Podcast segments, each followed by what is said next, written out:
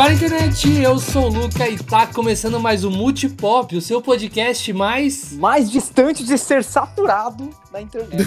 Olha, isso é verdade, isso é verdade. A gente tá sempre ali é, mesclando vários temas, é impossível ficar saturado, gente. Bem diferente do nosso tema de hoje, que tá saturando. Eita. Tá, tá saturando e a gente vai falar sobre isso, porque hoje a gente vai dar continuidade ao Multipop 16 e a gente falou sobre a guerra dos streamings. Na época, ainda não tinha saído Disney Plus no Brasil, não tinha saído HBO Max, não tinha. A gente tinha outro mundo, na verdade, né? Foi outubro de 2020. Então a gente tá aqui hoje pra gente falar o que, que rendeu disso, sobre cada um stream, quem ganha de quem. Mentira, a gente não vai ter competição aqui, né, galera? Ou vai? não, não, não, não. Mas a gente vai falar mais disso depois da vinheta.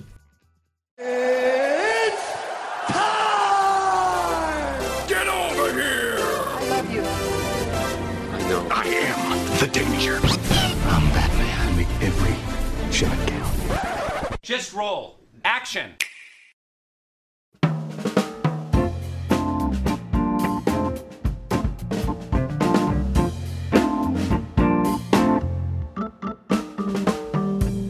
Então, como eu disse, é, a gente está em outro mundo agora. Quase um ano depois, a gente está vivendo outro momento da guerra dos streamings. Antes e... de começar, antes de começar, eu posso fazer a piada? Pode. Charles, o mundo não é mais o mesmo. Charles, o mundo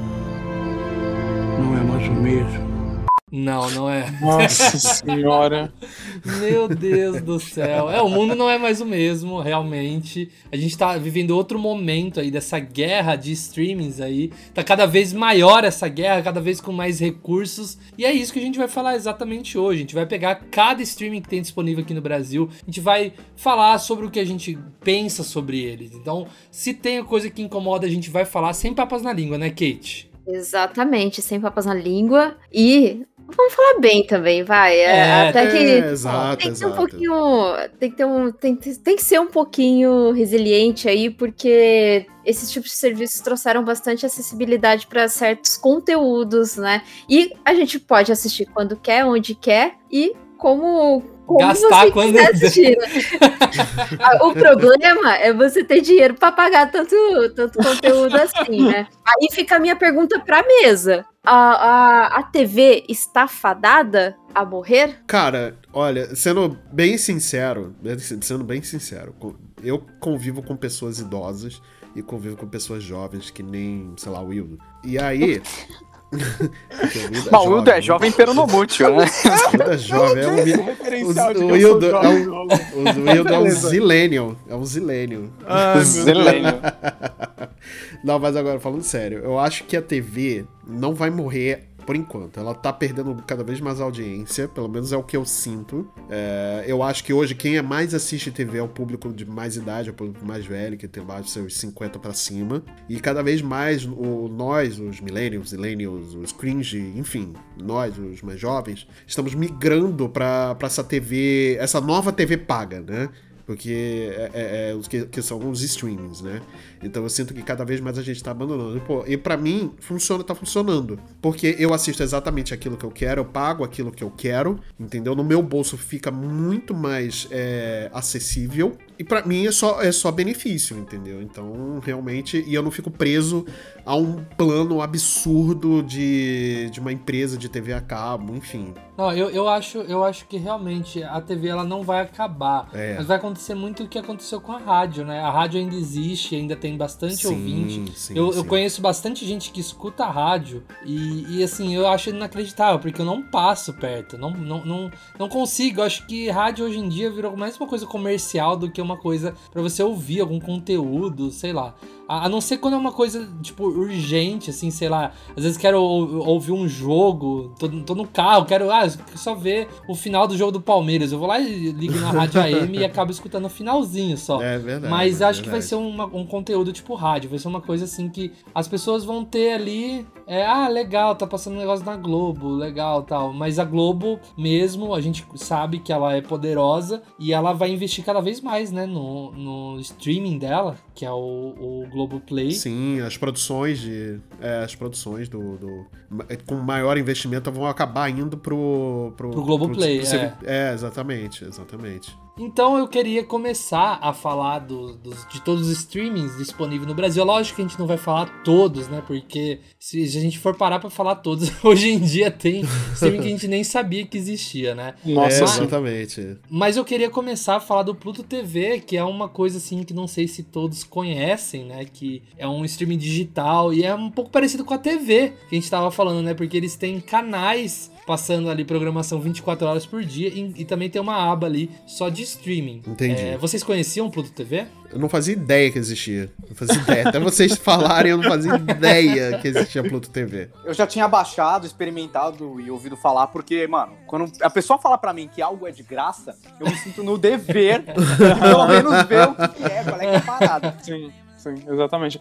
Eu tinha, eu, eu, tinha ouvido falar e eu fiquei com um, um grande interesse no Pluto TV ah, quando eu descobri que ele está debaixo do guarda-chuva da Viacom. Hum. E para quem não sabe, a Viacom é a grande companhia que é detentora da Paramount, da Nickelodeon, do Comedy Central, tipo, é, ela é dona de todos esses canais, essas operadoras esses que oferecem entretenimento. E ela também é a que está oferecendo o Pluto TV aqui. Eu não sei ainda se o Pluto TV é original e específico para o Brasil ou se ele é, tem distribuição em outros lugares, mas me interessou muito imaginar que a Viacom, que já estava investindo no Paramount Plus, iria ter essa outra opção é, dessa outra marca, que é a, o, o, o tal do Pluto TV. Como o o Luca comentou brevemente, ele tem uma outra pegada, assim, sabe? Ele oferece canais ao vivo que você pode assistir, canais mesmo. Assim, eu tô, pra vocês terem uma ideia, eu tô com ele aberto aqui,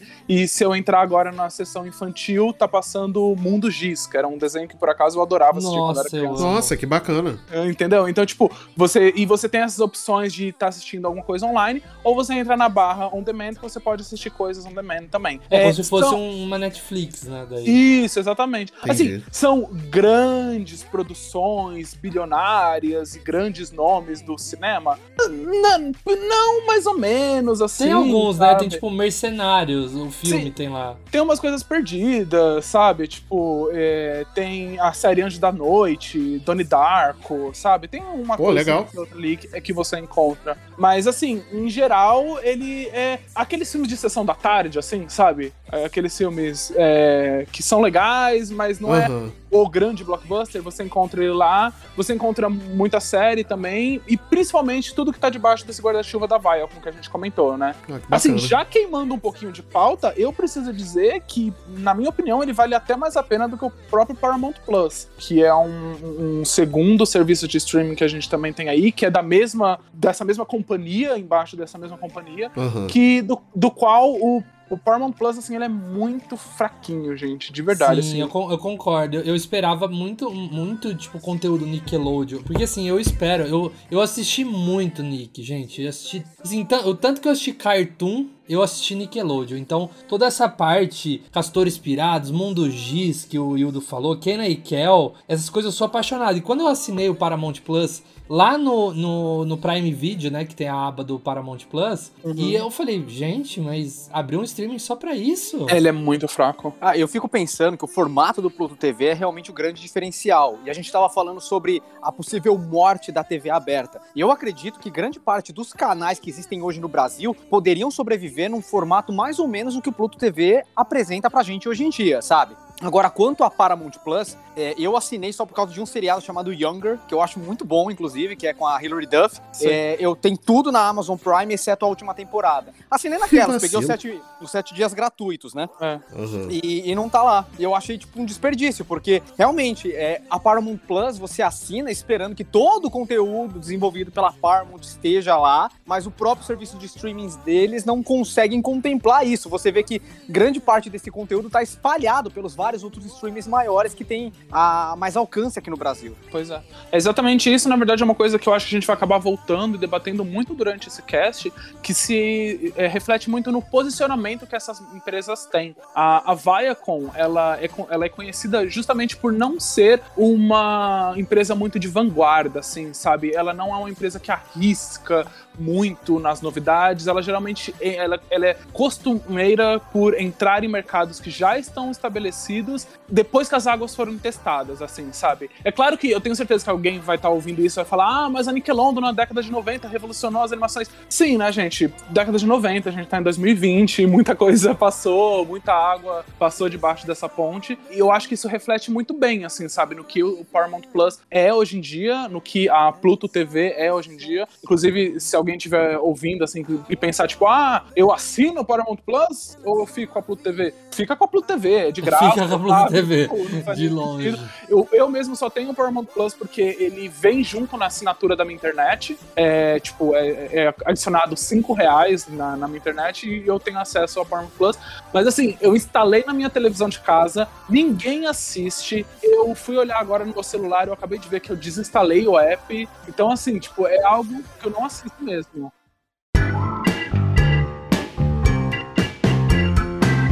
Eu só acho importante a gente também dar um rápido disclaimer aqui para todo mundo que tá ouvindo. Tipo, a, a gente tá tendo essa discussão, assim, do ápice do nosso privilégio de pessoas que vivem no eixo Rio-São Paulo, que têm acesso à internet, tecnologia e todos esses, esses parananana. Acredito também que se você esteja ouvindo esse cast, pelo menos há acesso à internet, algum, alguma, algum privilégio você também deva ter. Por que, que eu acho isso importante? E que, Porque... e que ajude também, no final das contas, só fazendo aqui um parênteses, e que ajude ajude também no final das contas a você que, que não, tem, não, não pode ter o acesso a todas as. A, a, tudo que a gente vai falar aqui, mas que pelo menos te ajude a escolher um deles, entendeu? entendeu? É, não, eu tô dizendo exatamente isso porque é para dizer que nós temos sim consciência do tamanho gigantesco que é o Brasil, das adversidades tremendas que nosso país passa, do, de como nós estamos vivendo os dias de hoje, de que existem regiões do qual a TV aberta é a única coisa que ela realmente chega naquela região é o único sinal que entra naquela terra é a TV aberta, sabe? A gente tem total ciência disso, sabe? É, a gente aqui, ninguém tá vive num conto de fadas e acredita que a internet é o, o, o grande substituto. A gente tem a ciência dessas adversidades, a gente está debatendo, claro, tudo aqui dentro das determinadas proporções do que a gente consegue, do que a gente quer, e imaginando também um mundo ideal, sabe? É, exatamente. É, pegando no gancho do que o Wildo falou em relação a gente que é privilegiado e a gente tem acesso à internet e condição também de assinar mais de um produto de streaming, é uma coisa importante a dizer, pelo menos na minha opinião, que infelizmente o streaming acabou se tornando a nova TV a cabo sabe? Antes ele tinha sido um serviço que você pagava barato, você não tinha, você tinha acesso a filmes e séries de forma legalizada e muito acessível para pessoas que inclusive não sabem mexer na internet muito bem. O problema agora é essa diversidade de streamers que a gente tem hoje em dia, é que a gente não tem condição de assinar todos sabe? São raras as pessoas que vai ter condição de assinar todos os serviços que a gente vai falar aqui e conseguir desfrutar de todas as séries que quer. Antes a gente só tinha a Netflix. Hoje em dia a gente tem vários e vários, então realmente você tem que escolher um deles. Então eu acho que essa saturação no mercado de streaming acabou sendo um problema, que toda a produtora, todo grande estúdio hoje em dia quer ter a sua própria Netflix, e o que acontece é que a gente tem vários produtos ramificados e fragmentados para vários serviços diferentes, e infelizmente a gente chegou no mesmo ponto que a gente estava lá com a TV a cabo. Olha, eu queria falar um pouco do YouTube Originals, né? Que é meio que, eu diria que é um pouco da vanguarda, porque já faz um bom tempo que surgiu, né? Sim. Inclusive, quando foi anunciado, é, falaram que ia ter série de PewDiePie, acho que até rolou série de PewDiePie, essas coisas assim. Mas que pra gente também nem é tão chamativo, né? Mas acho que o primeiro sucesso aí do YouTube Originals e assim, eu acho que eu fico até com dó deles, porque eles meio que criaram ali o, o Cobra Kai, que hoje é uma das séries que mais faz sucesso. Uhum. E a série foi fazer sucesso quando tinha deixado YouTube Originals para fazer parte dos originais da Netflix. Sim. Então eu fiquei com muita dó dos caras. É, eu inclusive assisti Cobra Kai quando ainda era YouTube Originals. Eu gosto muito de Karate Kid. E eu fui assistir ali. Mas eis o problema, né? Eis o problema. O, no caso, YouTube Originals Originals é um sinal de que realmente o mercado de streaming ele é capaz de saturar e tem alguns produtos aí que vão chegar ao fim. Não é um negócio 100% certo. Se o YouTube, que com certeza deve ser uma das maiores propriedades intelectuais que existe hoje, viu que não é viável manter um serviço de streaming deles, então qualquer um tá sujeito a fracassar nesse mercado também. Sim. É que eu acho também que a forma uh, do qual o YouTube se posicionou era uma forma muito esquisita, sabe? Porque é o seguinte, o, o core do YouTube, a grande grande questão, a grande coisa que todo mundo fala do YouTube é, ele é uma plataforma que ele acessibiliza conteúdo. Pessoas, grandes, é, pequenas pessoas que não teriam acesso a colocar o seu conteúdo dentro de grandes plataformas massificadas, como a televisão aberta, a TV ao vivo, eles têm essa possibilidade no YouTube, sabe? Essa era a forma com qual eles se vendiam. Então acabou que o YouTube construiu toda essa carreira de poder impulsionar criadores e conteúdos de pessoas menores e eles foram crescendo até que eles chegaram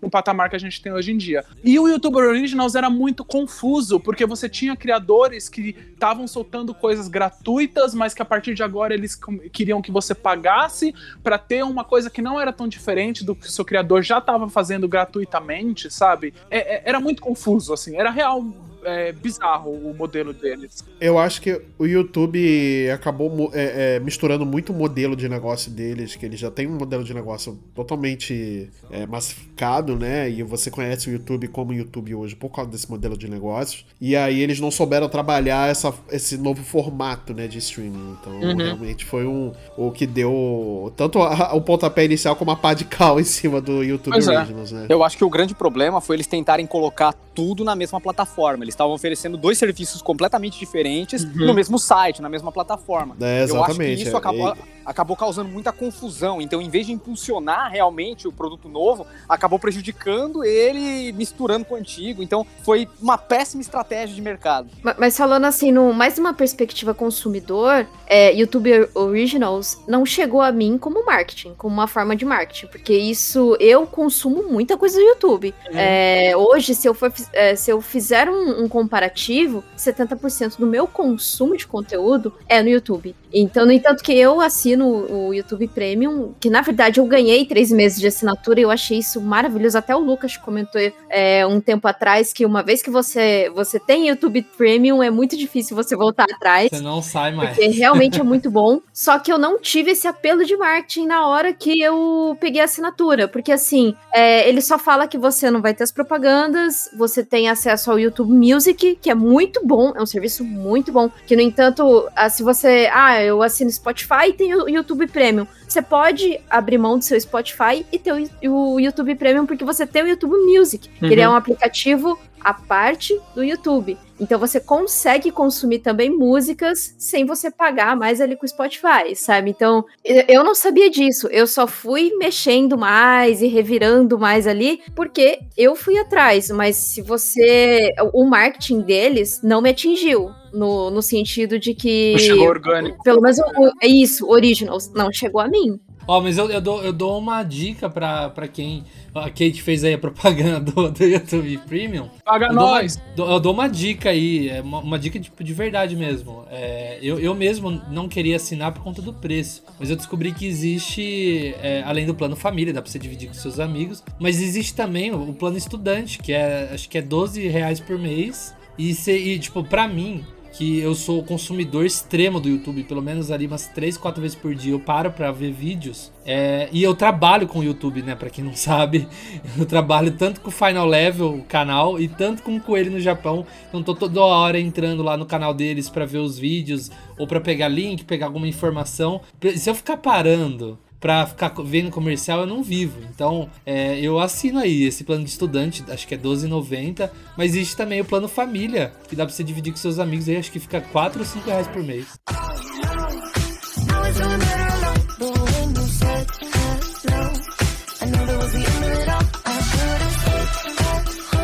Funimation e Crunchyroll, gente. Eu assino Crunchyroll e gosto bastante. Apesar de hoje ter conversado com o Marcel sobre, sobre isso, né? Exatamente. E, cara, assim, eu gosto muito do, do serviço e do catálogo do Crunchyroll, apesar de eu achar que deveria de melhorar, principalmente a interface deles, entendeu? Nossa, eu, Nossa, eu acho o senhor um fanfarrão, você falar que gosta muito do serviço, mas assina um ano e mal usa. Eu, mas eu gosto, aí é que tá, eu gosto, mas eu realmente mal uso, cara. Esse é que é o problema. Eu só não vou criticá-lo porque eu faço a mesma coisa com o Funimation. Ah, eu assino. Seu, todo seu, mês seu, lá eu, eu, eu, recebo a notificação do Nubank lá de, descontando a mensalidade do Funimation. Eu a assinei. mensal que a gente faz. Exatamente. Eu assinei basicamente para assistir é, Boku no Hero, Fruit Basket e Attack on Titan, e pra ser sincero, não, não terminei nenhum dos três ainda, mas tá ali, sabe? É, o melhor Nossa. de tudo é que vocês estão dando dinheiro duas vezes pra mesma empresa, né? Porque tanto o Crunchyroll quanto a Funimation, a Sony é a proprietária, eles tipo, estão dando duas vezes pra... E pra, não, né? mais até, porque a gente tá pagando a PSN, aí tem tudo ah, isso, né? É, não, ainda é mais coisa. Mas, Mas eis a questão. Eis a questão. Apesar de ser da mesma empresa, a plataforma, a, no caso, a configuração tanto da Funimation quanto da Crunchyroll são muito diferentes. Uhum. A interface, o layout. Eu, pelo menos, acho a Funimation muito mais amigável. Mas ainda assim, eu acho o catálogo da Crunchyroll um pouco melhor, Sim. apesar da falta de capricho. Uhum. É, eu não sei se vocês têm essa impressão, mas eu acho que a Crunchyroll ela me lembra muito a sites orientais. Assim, eu não sei se vocês têm essa impressão. É verdade. E a, é, e a, verdade. E a Funimation ela puxa mais pra esse lado do, do UI ocidental e tal, uhum. uma coisa mais clean, minimalista, sabe? Quem já teve a oportunidade de entrar num site japonês assim sabe como é um inferno na Terra a questão de de design deles, assim, sabe? É, a parte é boa da Crunchyroll é que você consegue assistir vários animes de forma gratuita, desde que você tenha estômago é, então, é, isso não dá. Eu assisti Given inteirinho assim, viu? Eu... Mas o problema é exatamente nisso. Porque assim, a gente tá acostumado com propaganda no YouTube, mas é vídeo de, sei lá, 5, 10 minutos, entendeu? Que é normalmente que a gente assiste. Mas, cara, episódios de 20, 25 minutos, entendeu? E com a cada 3, 4 minutos tem uma propaganda, é um, é um porre, mano. Ah, mas é como eu falei, eu assisti Given inteiro assim. É, na verdade, não, tinha, não era tudo isso propaganda, não, viu? Era uma propaganda antes de cada episódio. Olha, então faz tempo que você assiste assiste, cara? Não, mas foi, foi agora, foi ano passado. Tipo, Given foi. Eu assisti Given em 2020. Eu acho um inferno a Crunchyroll por causa dessas propagandas. Eu acho um inferno. E o pior é que não é tipo propaganda que nem era quando a gente assistia TV e a propaganda entrava no lugar certinho do anime onde tinha que entrar. Não, entra em qualquer lugar, cara. Bem, como eu falei, eu tive, então, então eu tive essa, essa chance fora da, da casinha, assim, sabe? A propaganda passava antes do episódio e era bem tranquilo.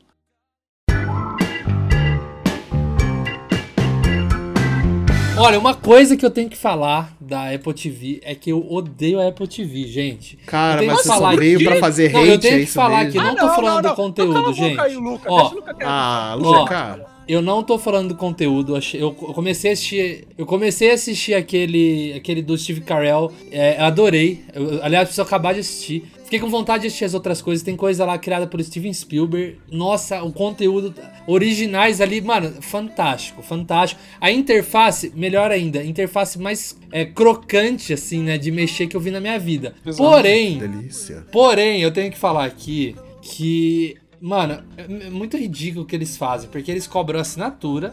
Na hora de assinar, você vê lá vários filmes. Você fala, putz, cara, tem esse filme aqui, caralho, velho. Ah, aí, não. Você, aí você vai lá e assina. Aí você vai descobrir que só tem aquela meia dúzia, meia dúzia de séries originais e o resto você tem que comprar filme, gente. Não, não, não. Peraí, peraí, peraí. Eu acho que o, o, o seu problema foi outro. Você garoteou. Ah, não, não, não.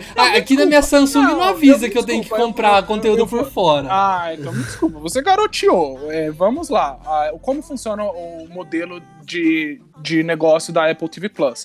Que é um modelo de negócio do qual mais pra frente a gente vai debater e a gente vai ver que ele cruza em alguns lugares com o da Amazon Prime. A, a Apple é uma das maiores gigantes de tecnologias do mundo e ela viu o streaming aí fazendo sucesso e ela falou: Eu também quero um pedaço dessa torta, assim como vários outros do qual a gente tá falando aqui. É, e ela investiu. A Apple já é conhecida tradicionalmente por investir em entretenimento de formas diversas. Ela revolucionou o mercado aí com o iTunes, ela revolucionou o mercado da música, já fez muita coisa muito importante aí por entretenimento. Não tô querendo puxar saco da Apple, não, mas infelizmente essa é a verdade, é o que tem que, tem que ser aceita. Vocês vão ter que me engolir! Dentro da plataforma da Apple, ela sempre trabalhou muito bem com a venda e aluguel de filmes. Inclusive, ela era uma das principais e ranqueava assim como um, uma das principais figuras para dizer se um filme estava indo bem ou não, ou se uma, alguma coisa estava sendo muito bem alugada ou não dentro dos meios digitais. E aí foi quando ela entrou dentro agora do, do Apple TV Plus. E aí isso que o Luca comentou de tipo, ah, você entra lá e tem muita pouca coisa, e o resto você tem que comprar. Por que, que eu falei que ele garoteou? Porque o que acontece? O Apple TV Plus Plus, ele, é, ele funciona muito como um hub. Existem as, os originais do Apple Plus, do qual você tem acesso é, assim que você faz a assinatura. Originais muito bons, muito poucos também, assim. É, a gente vai ver que a Apple TV Plus ela se assemelha muito a um primeiro modelo do que a HBO fazia, sabe? De lançar poucas séries, mas séries com excelente qualidade. Com qualidade, assim. né? Assim, é quase, é quase certeza. Você vai clicar em uma dessas séries e ela vai ter assim, um valor de produção gigantesco. Sim. Porque é isso que eles estão optando.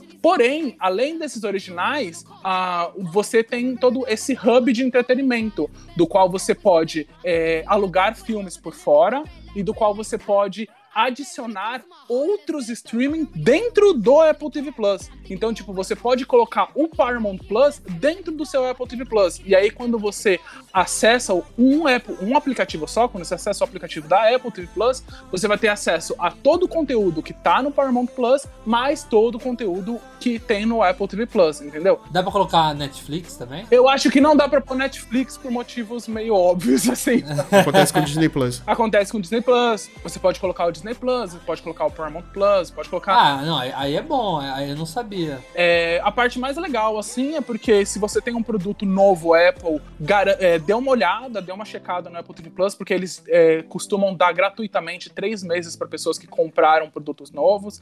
Assim, eu conheço gente que tem Apple TV Plus há um ano, que nunca pagou nada, porque por unicamente ficou renovando, eles ficam renovando dessa forma, porque é um sistema de mercado diferente. É aquilo que eu, eu vou bater nisso a, a, daqui até o, o, final desse cast. Existem modelos de mercados diferentes. Todos esses streamers que a gente está falando são streamers? São. Eles vivem nesse mesmo mar azul, querendo buscar em partes os mesmos clientes? Mais ou menos. Existem é, segmentações diferentes e eles buscam atender públicos de maneiras diferentes. É, assim. só, só queria pontuar aqui dentro do, da Apple TV, eu não vi muitas das séries originais que foram lançadas até agora, mas os filmes que foram lançados ali, para mim, são excelentes. Eu queria dar destaque em dois. Um deles é o Cherry, com o Tom Holland, que é muito, muito bom. E o outro é o Palmer, com o Justin Timberlake, que é excelente. Eu acho que todo mundo deveria ver esse filme. É uma lição de vida. Então, dentro do conteúdo da Apple que eu consumi, eu recomendaria isso. Uhum.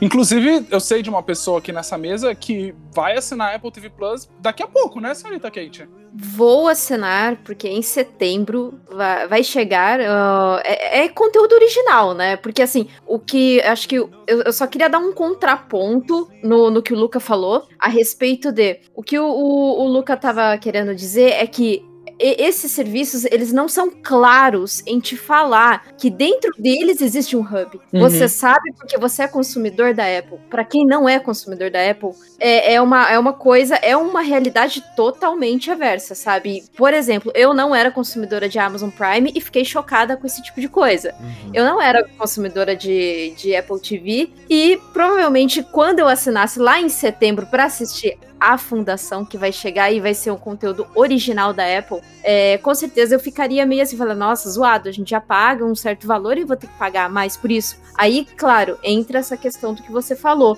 E é plausível. A questão é, eles não são claros nisso. Eles só colocam uma propaganda, ó, tem isso, isso, isso, isso. Só que depois que você assina, isso aqui você tem que pagar um pouquinho a mais, tá? Fechou?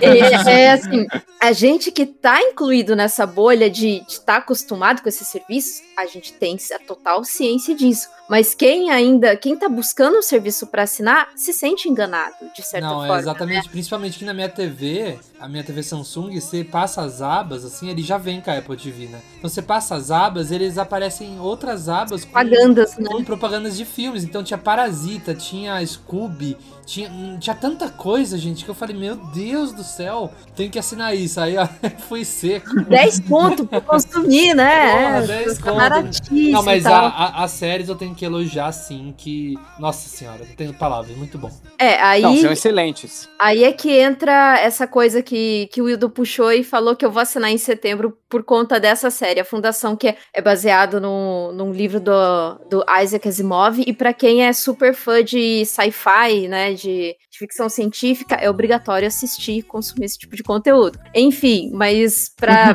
terminar aqui o contexto do, do, do Mega Resumo, é que é, o que vai diferenciar a, essa competição entre elas é o seu conteúdo original. Exatamente. Concordo, plenamente. Eu concordo também com o que o Luca falou. Eu acho que a Apple TV, eu entendo o que o Wildo disse, que existem formatos diferentes, mas eu acho que isso tem que ficar muito claro quando você acessa o conteúdo pela primeira vez, porque é muito fácil de você assumir que todos funcionam igual a Netflix e ser enganado e assinar alguma coisa sem querer. Justo. É isso.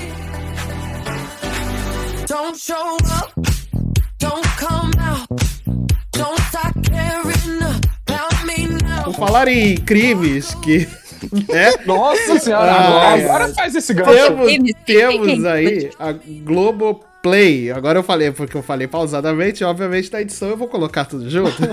Não. A Globo Play tem um monte de série espetacular, principalmente séries brasileiras. Então, Pera, eu, só, é eu só queria te fazer uma pergunta. Você falou, uhum. falando em crimes. É porque, calma, que o gancho não terminou. O gancho não terminou. Por um acaso, tem linha direta? Não, calma, que o gancho não terminou. É porque no Globo Play Tem uma série que até a Kate mencionou aí em, em algum. Um, até uns dois ou três episódios atrás, que é a gente falando sobre consumo pop, né, da, da quarentena. E tem uma série lá que ela mencionou que foi baseada numa série de podcast, né? Isso, correto. É Casa Evandro. Isso, Casa Evandro. Então tá lá, é um ótimo conteúdo brasileiro é, de crime. Aí está o gancho, né? Olha aí o gancho. e, e, na, e além disso, no Globoplay, pelo menos. Olha, consegui falar Globoplay. Ai, que bacana. É, e além disso, no, no, no, serviço tem várias séries brasileiras, com não só com temáticas de crime e tudo mais, mas é, que são conteúdos brasileiros, são muito bem produzidos, né? São é, conteúdos muito bem feitos e tudo mais. Então é um serviço que tem pouco conteúdo. É, ele, eu acho que ele tem mais conteúdo da própria TV Globo e a, além de outros conteúdos originais da Globoplay mesmo, né? Mas é, são conteúdos de bastante qualidade, né? Então realmente é um serviço que, para você que procura é, é, conteúdo brasileiro, produções brasileiras e tudo mais, realmente é um negócio que vale a pena. Para você que procura novela, é um serviço que vale Nossa, a pena, mas porque é, tem Vamp. Essencial. Sim, olha aí.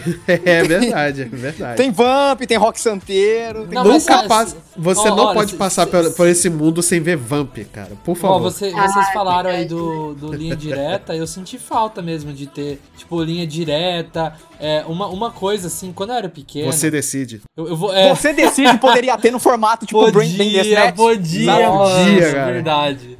Não, quando eu era pequeno, é, eu, eu, tipo, eu, eu, não assistia muito, muito, muito, tipo, Globo nem nada, né? Mas pegou uma época que eu ficava depois da novela e passava a minissérie do JK, tá ligado? Sim, quando eu era pequeno, sim. me encantou, eu falava, nossa, que foda. E eu apaixonei pelo Wagner Moura e depois pelo Zé Wilker, né? Uhum. Que, nossa, ele faz o Juscelino, né? O Wagner Moura mais novo e o José Wilker mais velho. É, se vocês me dão licença, eu vou cagar. Me dão licença.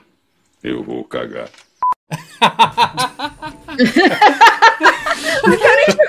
quem que ele Do nada, mano. Entendeu? Quem entendeu a referência aí? Quem entendeu, entendeu. Não, mas é, minha mãe achava muito tarde pra eu ficar assistindo. E ela chegou e falou: Ó, vai eu dormir mais cedo, que quando sair em DVD eu compro pra você. E então eu não acabei de assistir. Tipo, ficou incompleto ali pra mim. E minha mãe nunca comprou os DVDs. Na volta a gente compra. Na volta a gente compra. E eu assinei a Globoplay indo seco, JK, pra assistir. E aí não tinha. Nossa, não tem. Muitos tem. seriados tem. excelentes não estão lá. Como, e o do exemplo, Furacão tem? A Muralha. A Muralha não tem. A Muralha é muito bom, cara. Não Porra, tem. A, a Casa é das bom, Sete cara. Mulheres. tem. Não... Nossa, o Dia de Maria é muito bom. Eu não Nossa, o Dia de Maria é Nossa, muito bom. Mano, mano verdade. É animação live action isso, cara. Porra. Mano, é, é, na boa. As músicas. Foda, tudo, tudo é ótimo é, lá. É, tudo é ótimo. Tudo é ótimo, de verdade. Putz grila. Realmente. O Quinto dos Infernos não tem. Eu não me conformo E o do Furacão? E o do Furacão? Presença de Anitta? Presença de Anitta. Presença de Anitta tem? Não tem. Não tem. Eu acho, eu acho que tem. Eu acho que tem. Presença de Anitta tem. acho que tem. Ô, louco, presença de Anitta, isso aí. A, a, Kate falou que hoje é de, de Maria não tem? Tem sim. Não, não, eu tava perguntando se tem. Ah, não, tem, tem sim. Eu acho, eu acho importante. Eu acho que a parte mais legal e curiosa de tudo isso que a gente tá falando aqui é que o Globoplay, ele é da maior empresa de entretenimento da América Latina, que é a Rede Globo, né? E às vezes, eu acho que às vezes a gente acaba subestimando um pouco isso, falando tipo, ah, não, é só a Globo. É. Mas o Globoplay é, já é considerado o terceiro streaming mais assinado do Brasil. Olha aí. Pega essa. Ah, mas é, ele, só, eles eu, foram eu... muito inteligentes com o BBB, né, gente? Nossa. Não, e, e não, não, mas acho isso. que não foi só o BBB, não, cara. Tipo, a Globo, ela tem um conteúdo muito grande. Não, sim, mas eu, eu achei que eles mandaram bem demais, é, incluindo o BBB, porque chamou muito. Eu conheço muitas pessoas que assinaram por conta do BBB e continuam assinando, entendeu? Sim. sim e fora sim, que é uma sim. coisa importante para dizer é que o Globoplay aqui no Brasil é vendido com venda casada junto com o Telecine Play. E oh, às vezes Disney Plus também, né? É, não, é isso que eu ia falar. Não só com o Telecine Play, mas com o Disney Plus e com agora, atualmente, o Apple TV Plus. Eita. Se você assina Globoplay, eles te dão três meses grátis de Apple TV Plus. Olha aí. Então, assim, é um. É, como eu tava falando, é uma outra versão aí de mercado, é uma outra forma de ver o mercado. A Globo sabe muito bem que ela não vai bater de frente com um, a produções Disney, Netflix e sim, Apple, sim. e ela trabalha aí de uma outra forma, ela trabalha com essa venda casada a, e já se tornou assim um dos streamings mais assinados. É, é um formato de negócio, porque ele realmente chama atenção é, pelo conjunto da obra, né? Mas o, o, a própria plataforma, pelos próprios conteúdos, né, realmente são muito bons também. Assim, eu, eu não sou assinante do Globoplay, mas eu, que, eu vou assinar, eventualmente eu vou assinar, porque eu quero ver, principalmente o caso Evandro, né? Por, como a Kate falou e tudo mais, realmente é um negócio muito. parece ser muito espetacular. Parece que o conteúdo do Globoplay realmente é um negócio bem fantástico, assim. E é conteúdo nacional, né, gente? Sim. A gente tem que também aprender a valorizar o conteúdo nacional quando ele é bem feito, obviamente, né? Meu amigo, você vai assinar pelo mesmo motivo que todo mundo assina Globoplay, que é pra assistir Avenida Brasil de novo. É, é lógico, é cara. É lógico. Toca Avenida Brasil Brasil aí, DJ. Pô, aí. Posso...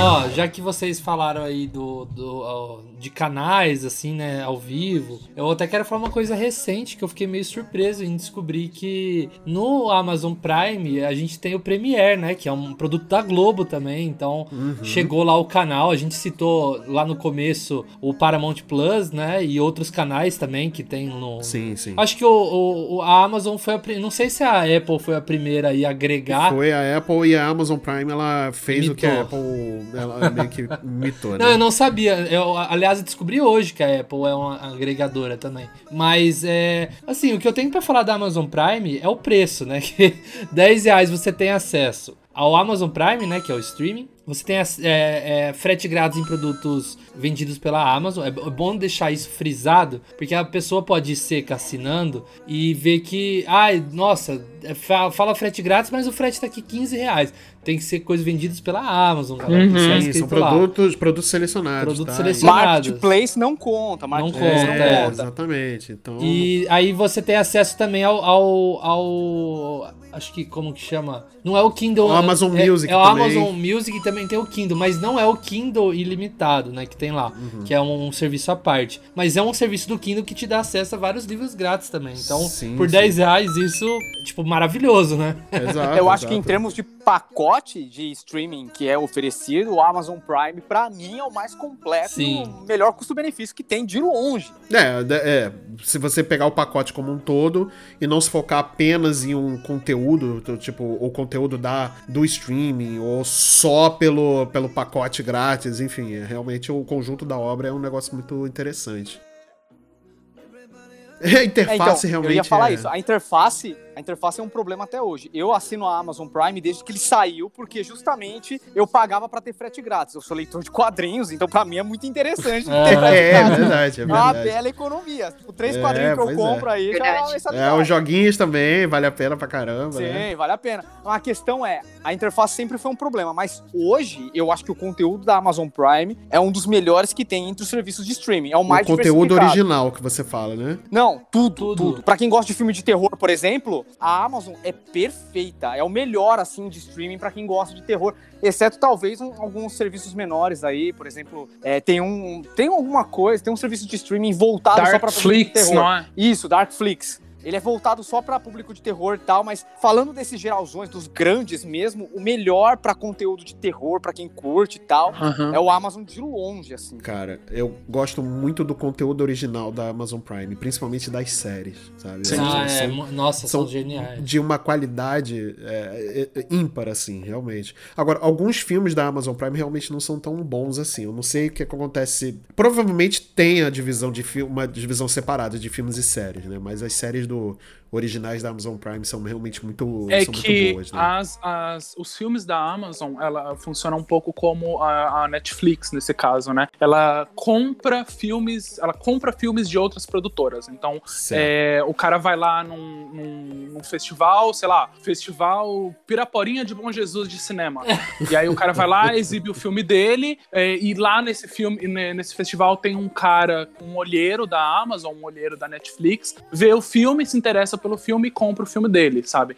Enquanto quando se trata da série. É, isso também acontece com algumas séries também, principalmente dentro da Netflix, mas quando se, a gente tá falando dos, das grandes séries, como uhum, o, uhum. o, Meu Deus, The Boys. American Gods, American The Boys. Gods, essas coisas. Aí é a Amazon que cata e fala: não, produzam essa série, façam essa série. Sim, é por sim. isso que às vezes acontece, esse desbalanceamento é menor no que se trata do, de séries e filmes. Entre assim. filmes e séries. Em termos né? de modelo de produção, eu tenho reparado que a Netflix está investindo pesado em diversidade, né? Eles produzem muitas séries. Já a Amazon, eu vejo que eles estão investindo mais em qualidade. Então, por exemplo, a gente pega duas séries que tem uma temática parecida, que é o Legado de Júpiter, e compara, por exemplo, com The Boys, que tem esse propósito de desconstruir o super-herói, Cara, o The Boys é muito superior. Mas, tipo, Não, nem, muito. nem se compara. Cara, eu vi a foto do legado de Júpiter, eu fiquei com vergonha alheia, cara. fiquei com vergonha alheia. É, ver, assim, a foto aquilo. em si, a foto em si e o trailer também não foi o decisivo para mim, não. Realmente, é, eu não cheguei a ver, mas, assim, ah, só, só dela já ter sido cancelada na primeira temporada e com uma audiência baixíssima, assim, realmente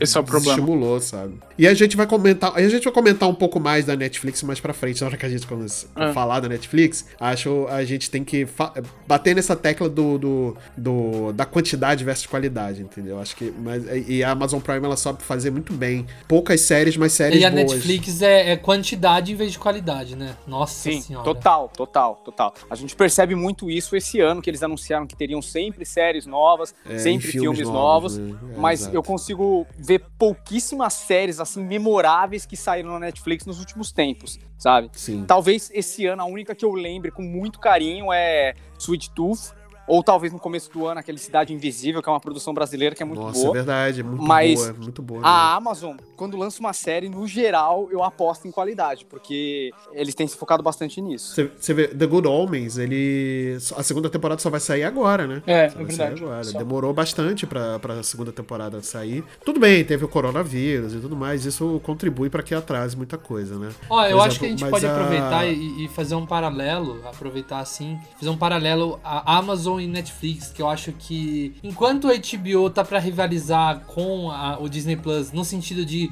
conteúdos, eu não tô falando, tipo, eu sei que a, a, a HBO tá chegando para ser única aí no mercado. Mas eu achei ela muito, muito assim. A gente vai falar sobre isso, muito parecido com a Disney Plus. Já a Amazon eu vejo muito parecido com a Netflix. Então acho que dá pra gente traçar um paralelo, porque é justamente isso que vocês estavam falando. A Netflix ela traz coisas absurdas. Você tá vendo a Barraca do Beijo 3. Quando lançou o primeiro? Um ano e meio atrás, você vê lá, tipo, tô, tô, tô estimando, não, tô, não sei a data certa, mas, tipo, num período tão curto, já tá no, três, no, no, no terceiro filme e coisas assim que a gente costuma gostar, igual eu, eu assisti lá no Netflix, O Amor e Monstros, né? Que é um filme com o Dylan O'Brien, né? E assim, não esperava que fosse tão bom. Eu adorei o filme. Não é um original da Netflix, não foram eles que fizeram, eles compraram, aí igual o Wildo comentou. Mas eu achei genial e, e tá na mão da Netflix. Eu tava conversando com a Karen, eu falei, nossa, capaz deles cancelarem, não ter uma continuação para fazer a Barraca do Beijo 3, tá ligado? Barraca do Beijo 4, na verdade, o 3 já vai ter. É, isso eu não duvido. A gente vive num mundo onde existe Barraca do Beijo 3, mas não existe Gigantes de Aço 2. É, tamo num mundo assim. é, é, assim, eu acho que é uma coisa. Agora que a gente finalmente tá se encaminhando para as grandes, grandes quatro potências do mundo do streaming, é, o que o Luca comentou de tipo, ah, dá pra fazer um paralelo entre a Netflix Netflix e a Amazon, eu acho que em certa parte até isso é possível, porque eu acho que a Netflix e a Amazon são duas empresas de tecnologia. Isso é uma coisa bem engraçada de se pensar, porque uh, em, a primeir, em um primeiro momento a Netflix ela não tá, ela não estava distribuindo entretenimento e ela viveu durante muito tempo não distribuindo entretenimento. Por mais que ela tivesse os selos originais, muita coisa não era ela que simplesmente produzia. Ela comprava, colocava o selo e mandava fazer. Então nesse nesse âmbito eu consigo ver assim é, a Amazon e a Netflix concorrendo ali para ver na questão real de tecnologia, de, de, de distribuição distribuição de serviço, forma do qual ele pode ser acessível para pessoas. Eu acho que atualmente eh, são as duas plataformas que estão acessíveis em quase todos os dispositivos que você possa imaginar, eh, elas oferecem isso. Porém, contudo, entretanto, eu vejo a visão de mercado e a visão de penetração de mercado da Amazon completamente diferente da Netflix. Eu acho que isso é uma coisa que a gente vai discutir conforme a gente for passando pelos outros, que na atualidade não existe ninguém que, que, quer dizer vai existir uma única concorrente para a Netflix que eu acho que é o HBO Max. Eu no acho futuro que, né? É não não eu acho que agora ela é a única que vai querer concorrer com a Netflix porque a Amazon ela não visa concorrer com a Netflix. Isso é uma coisa muito que eu, eu acho que algumas pessoas elas simplesmente se perdem nisso.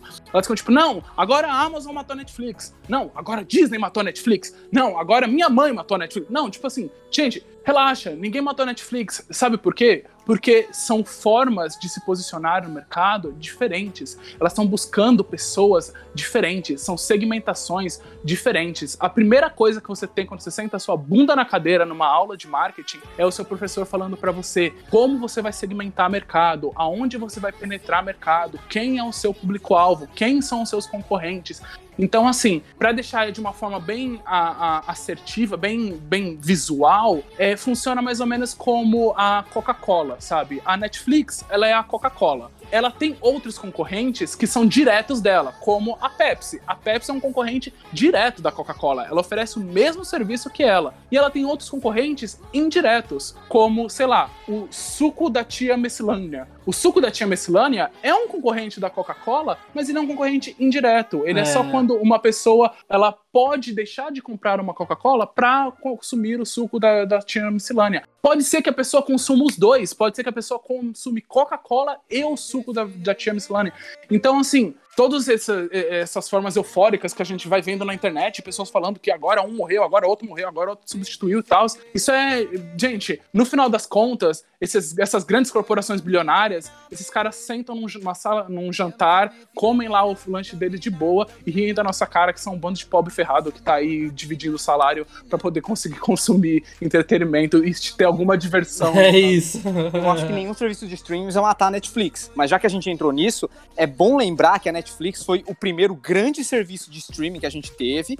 Ela já foi quase um monopólio dentro desse mercado e hoje a Netflix ela não vai morrer, mas ela tem que dividir fatias do mercado dela com vários outros serviços. Exatamente. Talvez sejam de mercados diferentes, Talvez, mas no final das contas, o salário que o trabalhador vai ter que gastar para investir nesse tipo de coisa é o mesmo. Uhum. E às vezes o cara vai preferir, é, por exemplo, assinar um Disney Plus, porque ele quer ver as séries da Marvel e tal, a assinar a Netflix, que tem um conteúdo original, mas que não tem nenhum tipo de personagem ou de licença que de alguma forma se comunica com aquele consumidor. Então o que eu acho é, a Netflix, quando ela surgiu, era uma empresa muito promissora, sabe? É, muitas das empresas que a gente vê hoje fazendo serviços de streaming, um dia já tiveram parceria com a Netflix. Própria Disney, com a propriedade intelectual da Marvel lá no começo, fez séries originais dos personagens urbanos da Marvel que se passavam dentro do MCU, sabe? A Netflix produziu aquilo, uma, uma pegada mais adulta, e hoje em dia separou completamente. Então, o que eu acho é, a Netflix, ela teve que se adequar, mudar conforme o tempo foi passando. Ainda hoje eu acho que a Netflix é uma das melhores plataformas de serviço de streaming, se não a melhor, mas vamos combinar, uma, é, a qualidade mudou bastante desde o início até agora. E eu não acho que seja culpa essencialmente da Netflix. Hoje em dia, como todo mundo quer entrar nesse mercado, ninguém vai licenciar, por exemplo, um produto para uma concorrente. Então, óbvio que nada da Warner vai acabar parando na Netflix mais, ou nada da Disney também. Então, eu acho que isso acabou virando um grande problema, uma uma coisa que acabou surgindo para combater a pirataria, que foi a Netflix. Hoje em dia, pelo fato da gente ter que escolher aonde a gente vai investir, não necessariamente a, pirataria vai morrer, sabe? Uhum. Você vai assinar uma Netflix, que é o melhor custo-benefício, mas você quer ver, por exemplo, Loki. Então o que, que a pessoa vai fazer que não tem condição de pagar um Disney Plus e o Netflix? Vai baixar. Então a gente chegou no mesmo ponto que a gente estava lá quando os serviços de streaming surgiram envolto em todo esse discurso, a gente também tem que pensar na parte técnica da coisa. Não é, não é interessante pra Amazon destruir a Netflix, ou senão hum, para que hum. o uhum. Netflix morra. Por quê? Aonde que é hospedado o, o todo o conteúdo do Netflix? Na AWS. Sim. A AWS é da Amazon. Por que, que ele queria matar o Netflix se ele pagou a nuvem pra, pra Amazon, entendeu?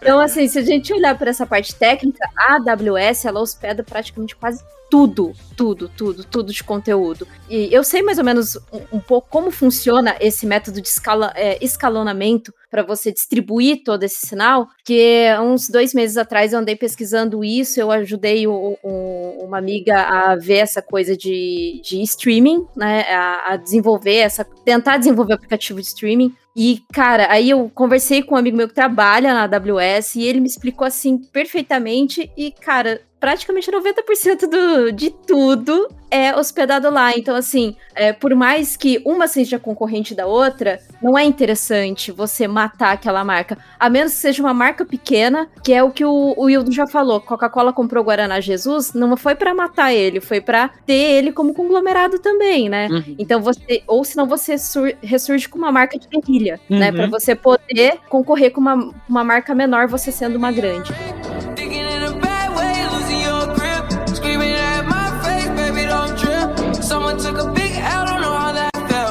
Olha, agora falando do mais recente streaming chegado ao Brasil, né, que a gente tá falando do HBO Max, que chegou no Brasil no final do mês de junho, é, a, a, gente tem nossas ressalvas, né? Eu mesmo tenho minhas críticas aqui, eu, eu acho assim, meio que inacreditável uma, uma empresa tão grande. Não tô falando só da Warner, eu tô falando de toda de todo o conglomerado AT&T. Sim, e, sim. e eles planejaram começou como, a... uma, começou como uma empresa de telefonia, né? Agora é uma é, empresa é, de tipo, tecnologia. É, né? foi, foi expandindo e foi ganhando corpo, né? E eles compraram a Warner, que por sua vez já era dona da DC, já era dona do, do Cartoon Network, agora recentemente chegou aí a Discovery Channel, então é, é uma coisa absurda. É, é, todo mundo fala de prática e de, e de monopolismo da Disney, mas olha só a TNT, cara. É, tá devorando tudo também. Mas é, eu achava, eu esperava, vindo de uma empresa tão grande assim, é, e de tanto planejamento, né? Porque o HBO Max, para quem não sabe, começou no comecinho de 2020, né, nos Estados Unidos. Demorou. O primeiro país que o HBO Max está chegando, tirando os Estados Unidos e Canadá, é, o, é, o, é, a América Latina, na real, não é só o Brasil, né? Então aqui na América Latina é, é isso. E eles tiveram tempo, cara, quase que um ano e meio para planejar e veio de uma forma tão grotesca, sabe? É erro em legenda que, enquanto a gente tá gravando isso, vai fazer é, oito dias já de, de dias contando, né, de que começou o streaming. Oito dias e nada de arrumar uma legenda, que parece uma coisa simples, mas aparentemente não é, porque, porra, oito dias e não consertaram a legenda e não viram isso antes né? Porque assim, não é um erro que deu para algumas pessoas, é um erro geral. Sim, Você não sim. consegue ver nada legendado que não seja daquela legenda do lado esquerdo, que é bem difícil de, de ler, né? Sim, e conteúdo faltando, por exemplo, Animais Fantásticos e os Crimes de Grindelwald. Não tem. E é uma coisa, uma propriedade da Warner. Imagina é, chegar. Quando a Disney Plus chegou no Brasil, chegou com o catálogo completo de Star Wars, chegou completo de, sim, de Marvel. Sim, sim. A gente sabe que tá faltando ali Homem-Aranha, mas a gente sabe por quê. Porque divide direitos ali com a Sony. Mas imagina chegar a toda a franquia Star Wars e tá faltando o último filme. Sabe? A gente sabe que é da Disney, não tem porquê. Uhum. Quando a gente tá falando de Netflix, a gente tá, tá. Quando tem, por exemplo, Zé Colmeia na Netflix, vamos supor. A Netflix negociou os direitos para ter Zé Colmeia e uma hora ela vai perder. Então, quando não tem Zé Colmeia no catálogo, a gente entende. Agora, quando a gente tá falando da HBO, que é dona da Warner, né? O, todo o conglomerado ali, que é dona de toda a franquia Harry Potter, inclusive Animais Fantásticos, e não ter na estreia o último filme lançado de 2018, é bizarro. É, então, toda essa falha de conteúdo não chegando várias. Tipo, a Disney, quando chegou aqui, em 2020, faltou bastante conteúdo. Mas era assim: de 10 conteúdos que tinha no, no catálogo americano, tava faltando dois. Agora, o HBO é o contrário. De 10 conteúdos que tem no, no HBO lá dos Estados Unidos, só tem dois. Então sempre ao contrário. Então eu achei muito bizarra a forma que chegaram. Só que, principalmente, o que eu achei que seria o diferencial da HBO, que eu quero fazer o contraponto com a Disney, é que no fim do ano passado, no fim de 2020, eles anunciaram que por conta da pandemia do coronavírus, o, as estreias do cinema ia ser simultâneo com estreias no streaming e de graça. Para quem assinasse ia ser de graça. Então, ia estrear lá o, a, o Mulher Maravilha no mesmo dia, já chegou lá em dezembro no HBO Max. A gente achava que aqui no Brasil a gente ia ser igual, né? Principalmente que, para quem não. Quem tá vivendo outra realidade aí, não sei, a gente tá vivendo o, o pior momento da pandemia no mundo. Então, a gente tá capenga, gente. E lá nos Estados Unidos ainda continuam com essa estreia simultânea. E foi divulgado que aqui do Brasil não vai ter isso que vai ser lançado apenas no cinema e 35 dias depois vai sair de graça lá no HBO Max. O que eu acho bem problemático, porque eles estão meio que obrigando a gente a ir no cinema, né? E, e o Brasil que era para ter esse tipo de conteúdo, putz, a gente tem que fazer um esforço de levar esse conteúdo pro Brasil que está sendo muito afetado pelo coronavírus, a Argentina, e, e não, não acontece. E assim, diferente da Disney, que a gente vai até conversar sobre isso rapidamente, que eles cobram, eu não acho justo, mas a gente vai comentar sobre isso. Mas pelo menos você tem a opção ali, igual a gente tá gravando essa semana, vai estrear Viúva Negra, e você pode ter a opção de comprar. Você pode também não comprar e assistir daqui um mês de graça. O HBO Max, ele não vai te dar essa opção. Então, vai estrear o Space Jam, ou você espera ou você espera ou você vai no cinema se matar. Eu acho que tem outra questão também, que o, no caso, quando a Disney estreou aqui, a gente não tinha nenhum parâmetro de comparação.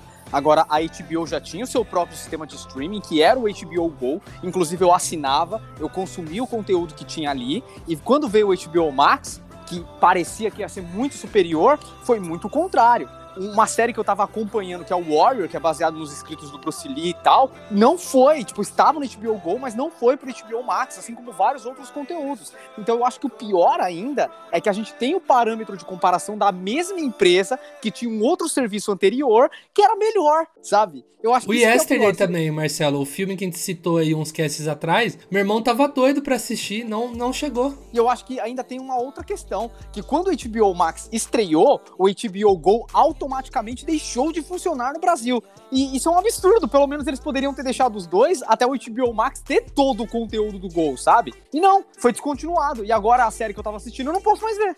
Aqui a gente vai puxar depois pra Disney. É, eles vão ter que criar um, um, um, uma, um streaming separado para trazer outro tipo de conteúdo, que é absurdo também, gente. Pelo amor de Deus. Aonde que você faz um streaming voltado para criança e você cria o outro só para colocar coisas mais adultas. Ô, oh, o Netflix dá aula disso aí desde 2014 que eu assino com perfil infantil. O HBO Max tem lá, ele pergunta se você é um adulto ou uma, uma criança na hora de criar um perfil. Era pro pra Disney já ter todo esse tipo de conteúdo. Ah, mas a Disney não coloca coisa para maior. Mas, gente, ô louco. Mas, louca, é, nessa questão é uma, é uma outra visão. Tipo, é uma outra empresa. Tipo, a Disney, é, ela é muito, muito fechada no que se trata de conteúdo do que pode e do que não pode entrar. Muito, muito fechada. E por mais que a gente pense que não, o mercado nacional brasileiro, nesse quesito, na questão de conservadorismo da Disney, ele é muito equivalente ao que é, é ao, nos Estados Unidos. E nos Estados Unidos é uma forma que a Disney já trabalha.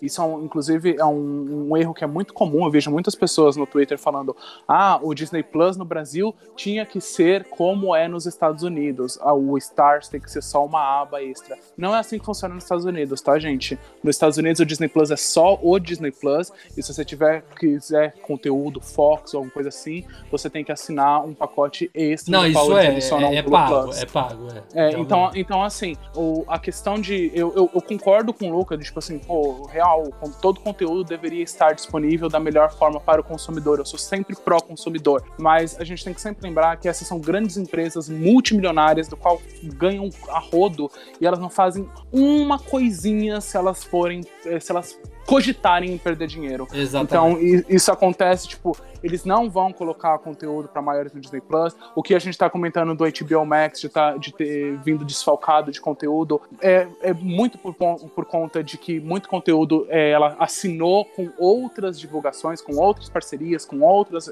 com outros esquemas. Então, assim, tudo isso que a gente está falando, assim, que a gente está debatendo, quando se trata em conteúdo, é muito mais complicado do que a gente acha que é, sabe? Tipo, é muito, são, são contratos e mais contratos e mais contratos e pessoas que têm direitos autorais e outros que não têm. É muito chato. Não, eu concordo. Eu só, eu só acho que poderia ser mais acessível. Eu tenho certeza, pode anotar aí, que o, o Star Plus aí, ele vai chegar, se não mais caro, quase que o mesmo preço do Disney Plus base. Então acho que eles poderiam, que eu vi lá fora que aumenta coisa de um ou dois dólares, né? Eu sei que fazendo a conversão sempre fica, vai ficar 20 reais.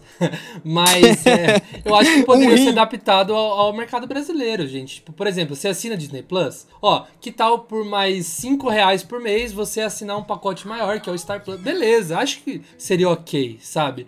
Só que eu acho muito, sabe, bizarro. E eu acho que o Disney Plus, no total, ele não é um streaming muito atrativo. Porque eu, por exemplo, eu entro no Disney Plus duas vezes por semana.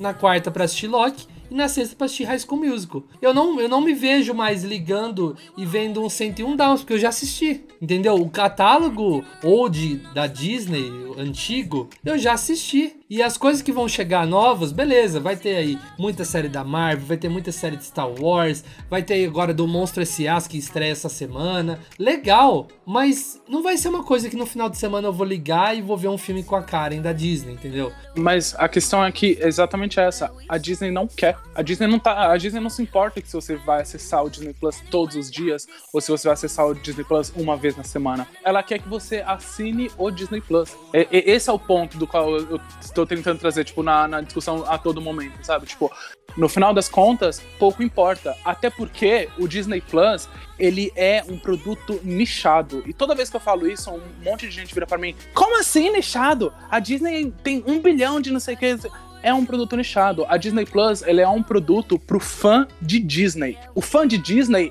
é são bilhões de pessoas. É muita gente que é fã de Disney. Mas isso não quer dizer que ele não seja nichado. É para pessoa que consome Disney.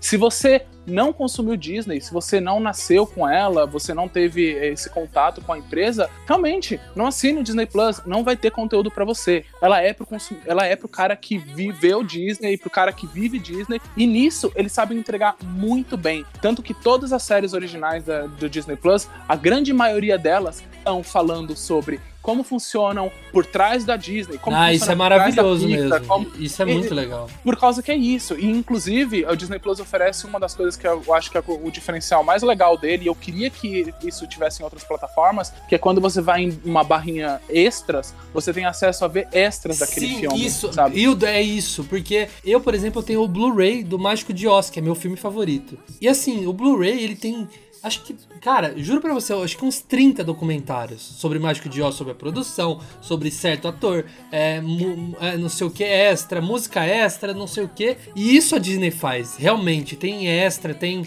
coisa ali é, que, que teria num Blu-ray. Agora, por exemplo, eu, eu cheguei seco lá no HBO Max, não vi nada disso, sabe? Daí eu fui lá, não, deve, nos Estados Unidos deve ter. Entrei na aba do Mágico de Oz e não tinha documentário igual, sabe? Então, acho que é, é meio problemático isso, porque algum momento isso vai ter que ser disponível, porque, porque ficar dependendo só de Blu-ray é foda também.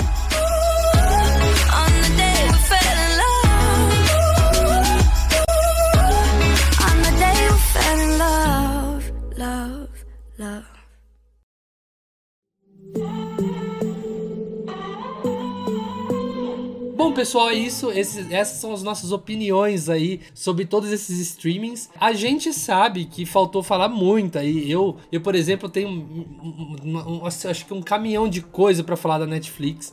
Acho que vale até um cast próprio qualquer dia a gente comentar, galera, sobre a questão do, de uma série ser semanal ou ela ser lançada em formato de maratona. Acho que vale a pena um cast disso. Quero saber o que vocês acham. Vocês gostariam de ter um, um, um cast sobre isso? Então comentem aí no Instagram, acessem nosso Instagram. Como que é o Instagram, Marcelo? Nosso Instagram vai estar na descrição do episódio, como sempre, porque eu não me lembro, nunca vou me lembrar. Me eu sempre pergunto pra ver se você lembrou. jamais, jamais. Mas é multipop.podcast, galera. É só acessar lá. A gente tá, tá todo dia lá trazendo conteúdo bem legal. Dá uma prestigiada, segue a gente e começa a acompanhar. Se você chegou aqui nesse cast e nunca tinha escutado Multipop, dá uma chance a outros episódios. É isso, escuta a gente aí. Tem, uma, tem quase 50 episódios aí. Estamos quase chegando na marca de 50 episódios. Olha aí. Aliás, no, no momento que você estiver ouvindo esse episódio, já fizemos o aniversário de um ano. Um ano então, de multipop. Parabéns galera. para nós! Um ano de multipop. Toca uma olha... música de parabéns aí, Marcelo. Não. Não. então é Não, isso, galera. Tocar Espero vocês semana que vem. E tchau. Valeu. Valeu. Tchau.